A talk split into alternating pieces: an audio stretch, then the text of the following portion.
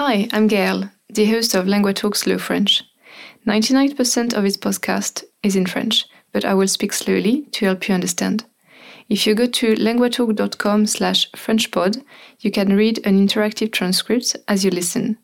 Here you can explore the sentences you didn't understand and see translation for some of the words used in the episode. Now, let's switch to French. Bonjour à toutes et bonjour à tous. Bienvenue dans ce nouvel épisode de LinguaTalk Slow French.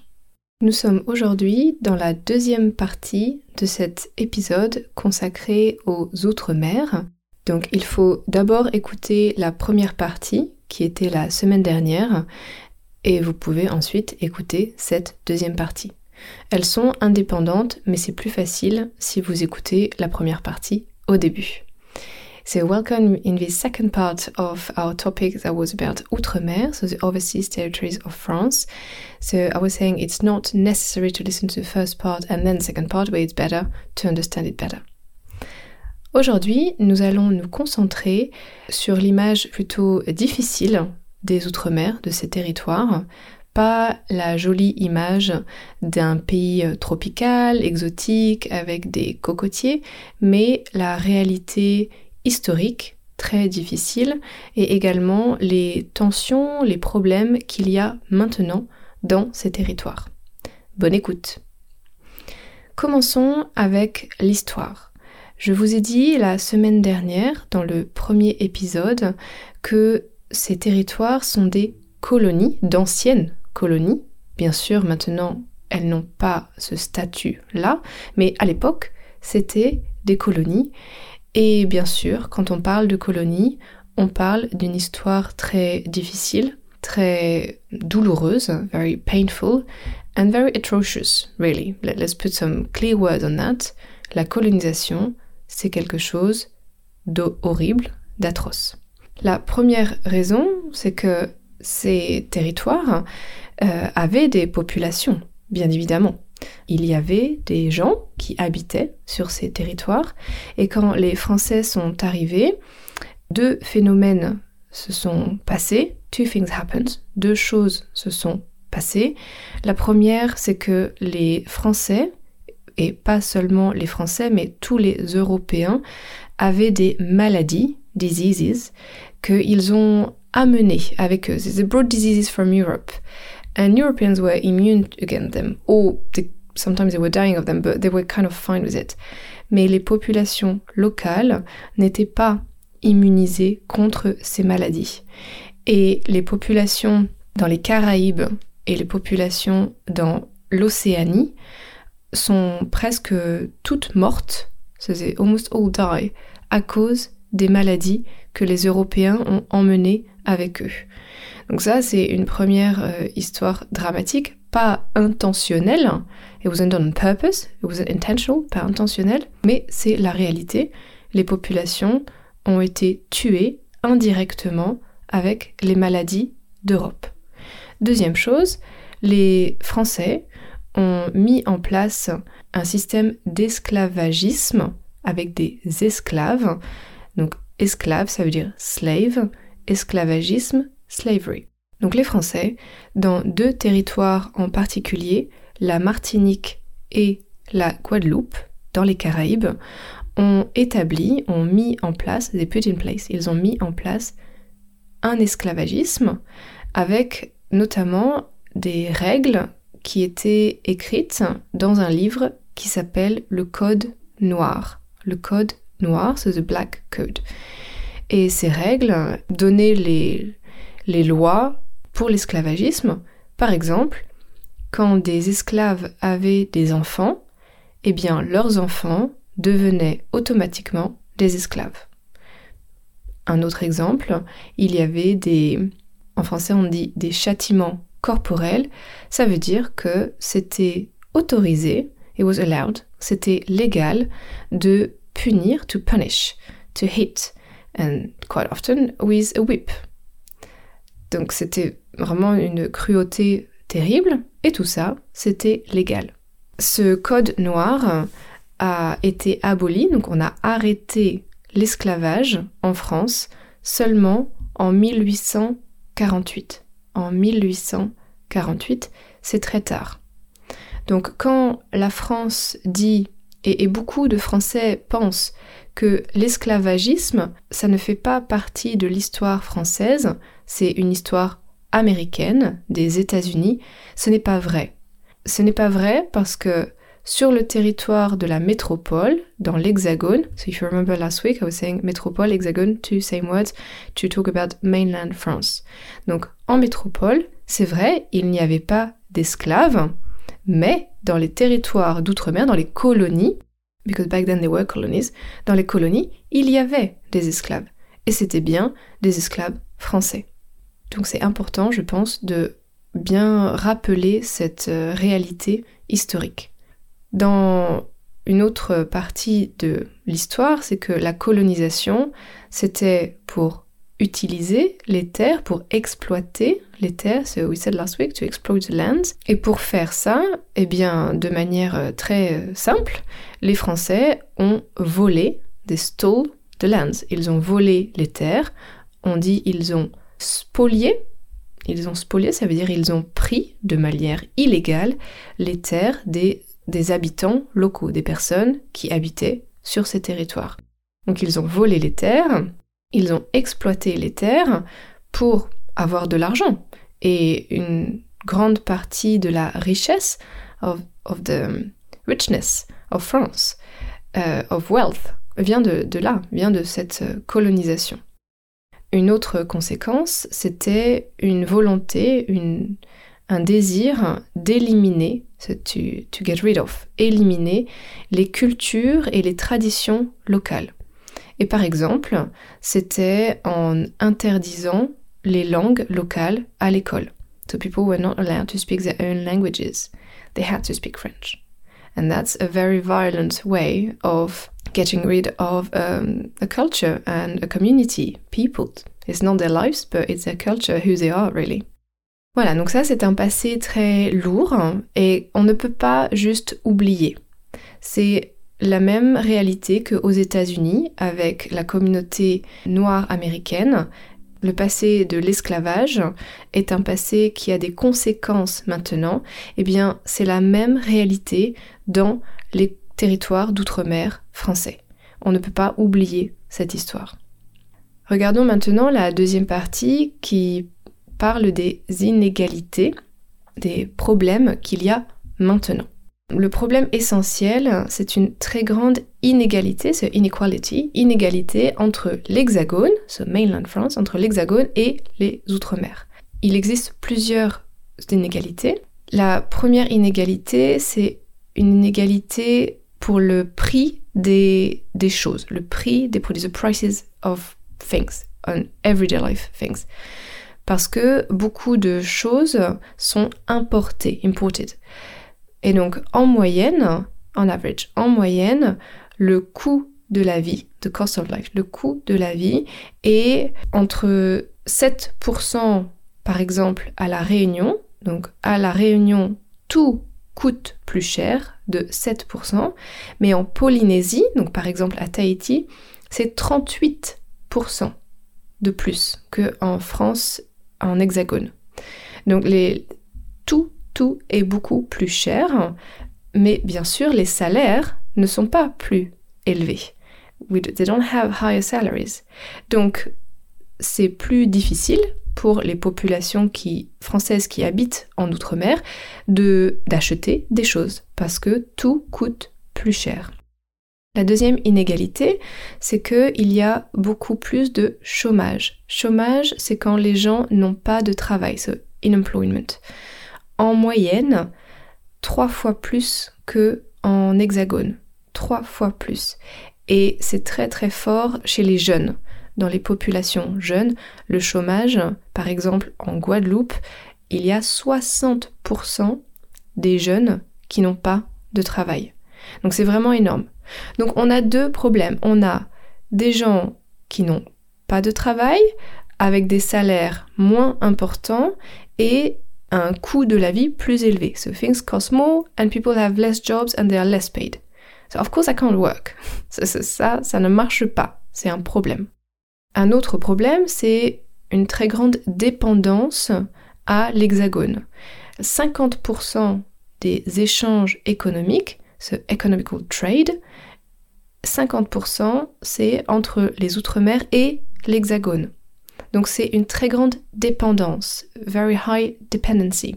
Il n'y a pas assez, there is not il n'y a pas assez d'échanges économiques, d'échanges commerciaux avec les pays autour, les pays voisins. La majorité, c'est avec l'Hexagone.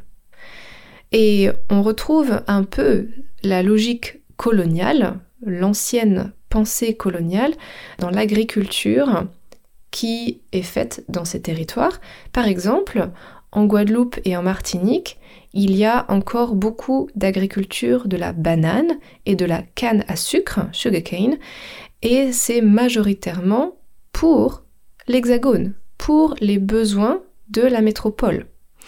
Et donc on voit qu'il y a encore cette pensée postcoloniale de la métropole a besoin de certains produits et ils sont fabriqués dans les Outre-mer. Ce n'est pas des produits que les populations locales vont consommer ou pas en entier, c'est vraiment pour exporter vers l'Hexagone. Une autre inégalité qui est intéressante, c'est dans les territoires géographiques où les Outre-mer sont situés, donc par exemple la Guyane, je vous ai dit la semaine dernière, c'est en Amérique du Sud, eh bien la, c'est un, la Guyane, c'est la France, donc avec quand même un niveau de développement très important, et it's a very developed country. It's France, right? So in terms of hospital, of health, in terms of education, it is like France. Mais les pays voisins, les pays autour, n'ont pas le même niveau de développement. Et donc il y a une inégalité régionale entre les Outre-mer et les pays autour, et ça favorise et développe et helps une immigration assez forte, surtout en Guyane et à Mayotte. Mayotte, c'est à côté de Madagascar. That's quite a lot of pressure pour l'immigration avec les pays voisins. Une autre inégalité, c'est le fait que en France métropolitaine, donc en hexagone, en Europe, on ne parle jamais des Outre-mer. Ce sont vraiment des territoires qui, oui, sont français, mais dans, si vous regardez la télévision, si vous lisez le journal, il n'y a jamais des informations sur ces territoires. Ils sont un peu oubliés. On parle de ces territoires seulement quand il y a des catastrophes, quand il y a des accidents ou quand il y a des tensions, mais on ne parle jamais de leur vie quotidienne. Et, ça, je pense que c'est une très grande discrimination parce que économiquement, c'est très intéressant que ces territoires, ils font partie de la France, mais les Français métropolitains, les Français en Europe, ne pensent jamais à ces territoires pour d'autres choses. Et c'est très intéressant, par exemple, quand une personne qui est française, qui habite en Martinique ou à La Réunion, probablement avec une couleur de peau, skin color, plus sombre, plus foncé, c'est closer to black than white. Quand ces personnes viennent en France métropolitaine, parce que c'est leur pays, et c'est très classique de venir en métropole pour faire ses études supérieures, pour aller à l'université, eh bien, quand ces personnes viennent, elles souffrent du racisme parce que les métropolitains, les Français de la métropole, ne les voient pas, ils ne les voient pas comme des Français, mais comme des personnes noires. Et donc, avec tout le racisme qu'il y a avec ça. If you remember in the episode about Lilian Thuram, the footballer, uh, I talked about that because he was from Guadeloupe And for him, he realized that he was black when he arrived in France Métropole. And people, I mean, young kids at school were actually insulting him and saying, you know, kind of Negro. Et ça, c'est très violent. Parce que, en termes de citoyenneté, en termes d'éducation, ils sont français. C'est vraiment des territoires français. Il y a de grandes inégalités et il y a une grande euh, discrimination qui est vraiment très, très forte et qui est très violente pour les gens qui habitent dans les Outre-mer, dans les territoires d'Outre-mer. Regardons la dernière partie qui est sur les tensions et euh, peut-être les idées d'indépendance. Est-ce que ces territoires veulent être indépendants? Donc parlons des tensions. Je vous ai dit que la vie est très chère. Life is very expensive. La vie est très chère dans ces territoires et c'est vraiment un gros problème pour les populations locales. Et régulièrement, il y a euh, des tensions et les gens vont manifester, they protest, ils vont dans la rue, they go on the streets and they actually protest and sometimes it even goes into riots. Il, ça parfois, il y a des émeutes et c'est quelque chose de très récurrent, ça arrive assez souvent et les derniers épisodes, c'était en 2018, en 2018 avec particulièrement la Guadeloupe, la Martinique, donc dans les Caraïbes, et la Réunion, euh, à côté de Madagascar. Et c'était des manifestations euh, très, très tendues, very tense, et aussi violentes.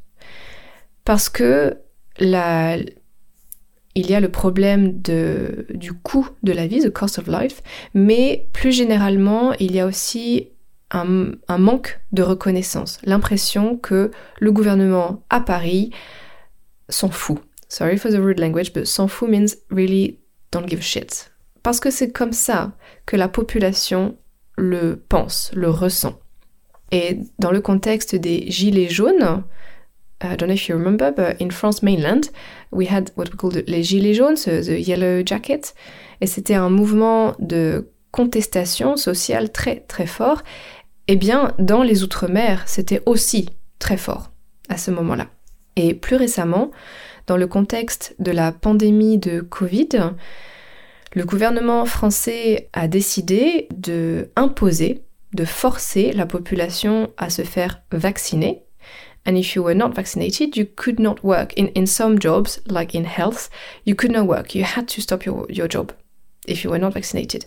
Et ça, en France, en métropole, c'était un peu un problème, mais dans les Outre-mer, c'était un énorme problème, surtout en Martinique et en Guadeloupe, et la population a vraiment manifesté de manière violente pour dire non, nous ne sommes pas d'accord.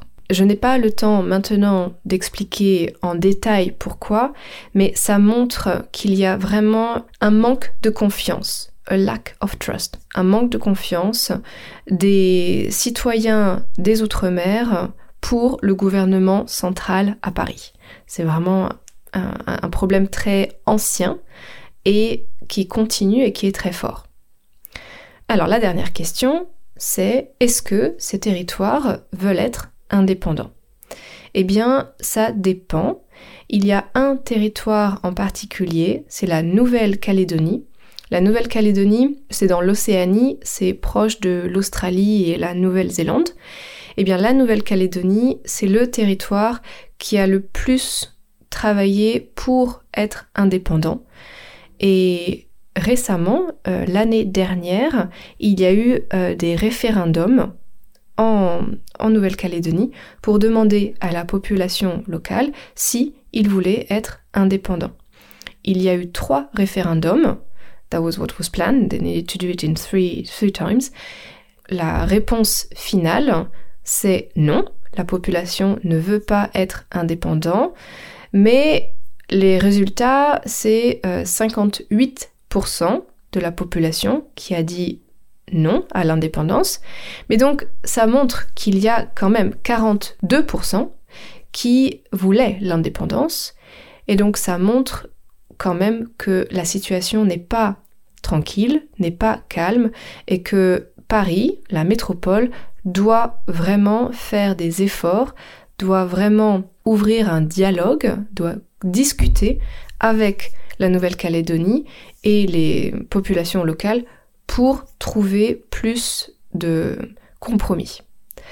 Les autres territoires ne demandent pas vraiment l'indépendance, mais régulièrement, il y a des demandes pour plus d'autonomie et plus de prise en compte de la réalité locale. Because it's really awkward, right? Laws are voted in Paris for France, and so in our heads we think, okay, France mainland, and so it kind of makes sense. But the same laws are going to be put in place in territories that are like thousands, thousands of miles away with a very different context, very different situation.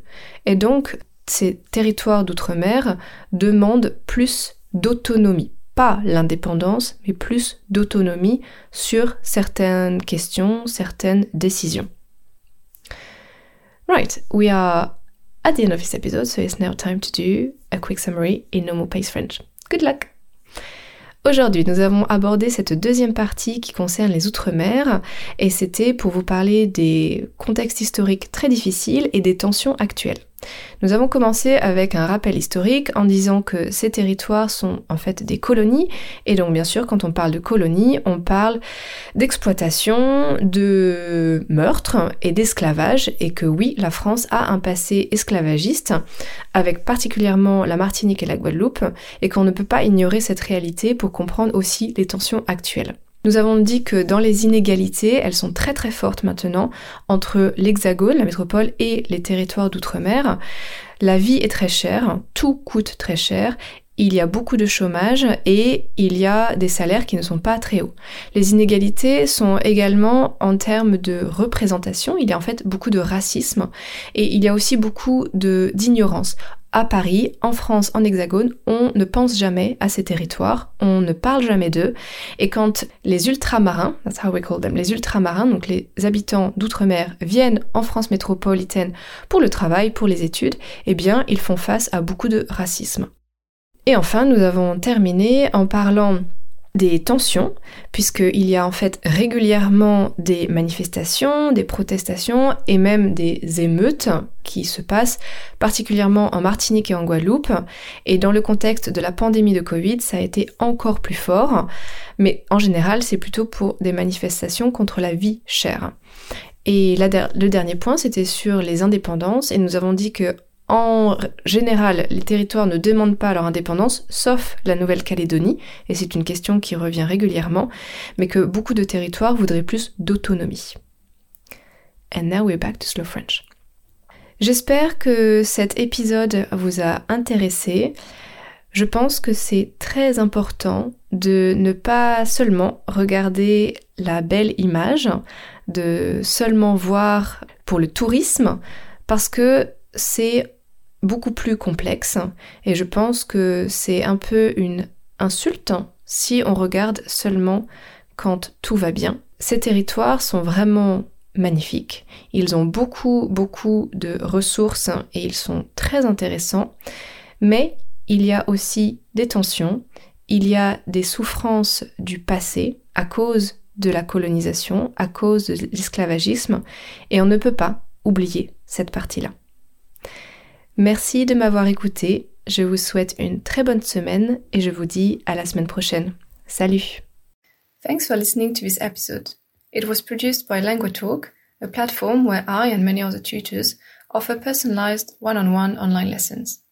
If you're interested in learning to speak French with a native tutor, check out languatalk.com to meet a tutor for a 30 minutes trial session.